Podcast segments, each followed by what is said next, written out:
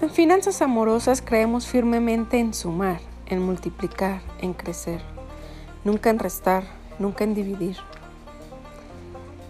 Método FA es una creación de Fa Núñez y te damos la más cordial bienvenida. Comenzamos.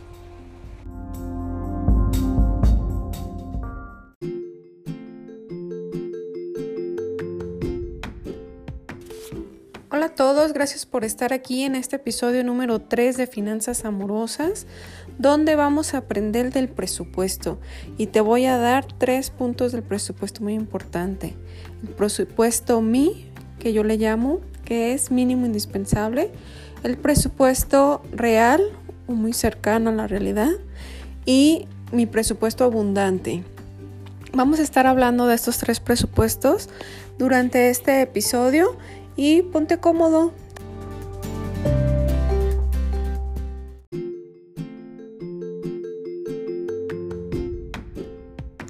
Pues bien, vamos a seguir platicando aquí de los presupuestos. Y primero vamos a ver por qué el presupuesto. Presupuesto a veces suena algo así como muy técnico, contable, muy financiero, numérico. No te asustes, un presupuesto es una guía que necesitamos ¿Y por qué la necesitamos en nuestra vida? Porque si no tuviéramos un presupuesto, vamos dando tumbos por la vida, ¿no? Llega la quincena, tenemos dinero, vámonos a cenar, a comer, a comprar ropa, zapatos, diversión, etc. Y a lo mejor esa no era el plan. Y pues por eso, quincena de quincena, sufres para poder llegar a, al último día.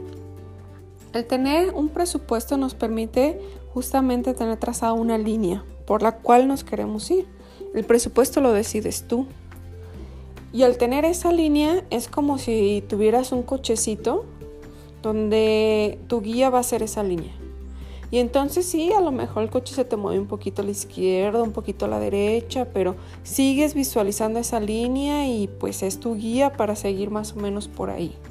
Si no tuvieras esa línea, pues el carrito puede ir de izquierda a derecha, pero con muchísima desviación, ¿no? Así como en vez de ir en una carretera de dos carriles, pues ahora vas en una autopista de ocho carriles y vas de orilla a orilla moviéndote por esa gran carretera, lo cual te provoca pues estar muy desviado de tu objetivo, de esa guía que tú mismo te vas a trazar.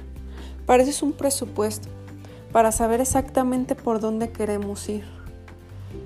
Y lograrlo, pues obviamente van a ser otras herramientas. Pero lo primero que necesitamos es por lo menos trazar esa línea. El presupuesto mínimo indispensable trata de hacer un análisis de cuánto necesitas para vivir así en lo mínimo. Es decir, cuánto sería lo mínimo que tú necesitas para comer, cuánto es lo mínimo que necesitas para pagar tu techo, cuánto es lo mínimo que necesitas para trasladarte, si es tu caso, cuánto es lo mínimo que necesitas para tu día a día. Pero todo recortado al mínimo. Vas a hacer esa sumatoria y ese va a ser tu presupuesto mínimo indispensable. Ese, sobre todo, es muy importante tenerlo en la mira para situaciones de crisis. Por ejemplo, ahora que estamos con la pandemia, mucha gente se ha visto en la necesidad de reducir sus gastos y una manera de hacerlo es tener visualizado ese mínimo indispensable. Incluso si tú ahora te encontraras desempleado, al tener ese número de mínimo indispensable, por lo menos sabrías que este mes necesitas producir ese ingreso para poder sobrevivir este mes. Y así sucesivamente, ¿no? Incluso si estás en un momento en el cual necesitas adecuar tus finanzas para un bien mayor, un bien que, te permita en otros meses ser más próspero, pues necesitas ese número para saber en qué rango moverte. Y pues bueno, el tercer tipo de presupuesto es el presupuesto abundante, que es el presupuesto donde tú le puedes poner el número que se te antoje, el número que tú tengas en tu corazón, que digas, a mí me gustaría tener tantos ceros en mi presupuesto mensual para poder hacer A, B, C, Z, ¿no? Todas las actividades que requieran ese, ese dinero. Y no estamos hablando de un número infinito porque incluso al mes te necesitaría en tiempo cuadrar esos, ese dinero para poder desarrollar esa, esa compra que tú quisieras con ese presupuesto. Entonces está bien interesante también ponerle un número así soñador a ese presupuesto abundante para que te des cuenta que a lo mejor ni siquiera es tan alto o que está cerca de lograrlo o que quizá trabajando un poquito más puedes llegar a tener ese presupuesto abundante el cual es un, un pasito así mega cerca de esa felicidad, ¿no? El dedicarnos a lo que se nos antoje, al poder decir, si yo tengo tanto en mi mesa mes, puedo dejar de trabajar donde estoy.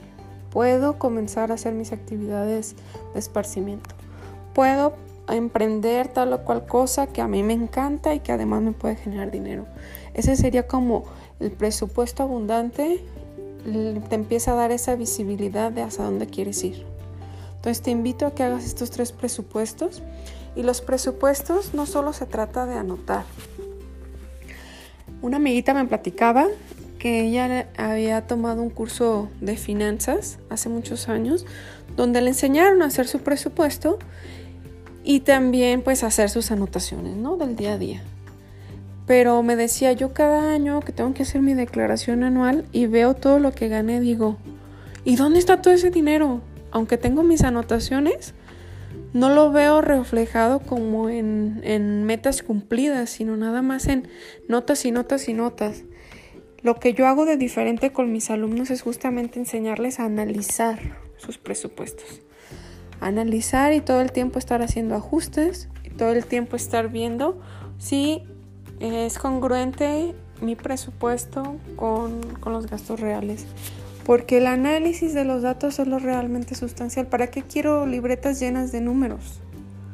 Lo que yo necesito es entender cómo se manejan esos números y además hacerlo muy rápido y ágil. 10 minutos al día, 5 minutos al día, donde tú puedas visualizar esa línea que te trazaste al inicio, de la que hablábamos como guía, y que sepas si te estás o no desviando de esa línea.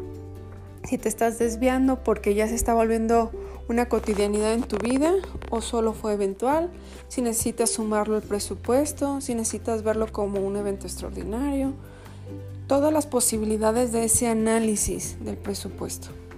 Eso es algo súper valioso y que es el fin último del presupuesto.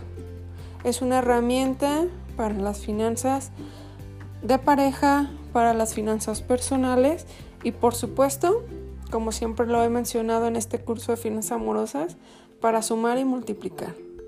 Que sea una guía amorosa hacia donde queremos estar, con la plena conciencia de nuestro dinero, de nuestra energía monetaria y no nada más ir dando tumbos por la vida de hoy tengo, mañana no, hoy gasto, mañana no. Entonces ir teniendo esa, esa guía nos va a dar la posibilidad de estar conscientes. Repito, de saber exactamente en qué quiero gastar.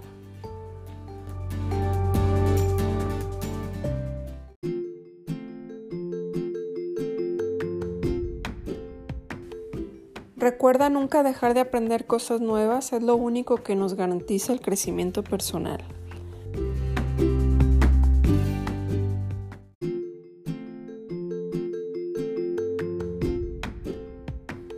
Pues nada, te dejo aquí la página de fanunes.com para que te inscribas y puedas recibir por mail las últimas noticias, fechas del próximo taller gratuito, así como materiales que puedan ser valiosos para ti. Te agradezco tu compañía. Mándame un mensajito por eh, Facebook para saber que me escuchas y seguir grabando estos episodios de Finanzas Amorosas. Un abrazo y hasta la próxima.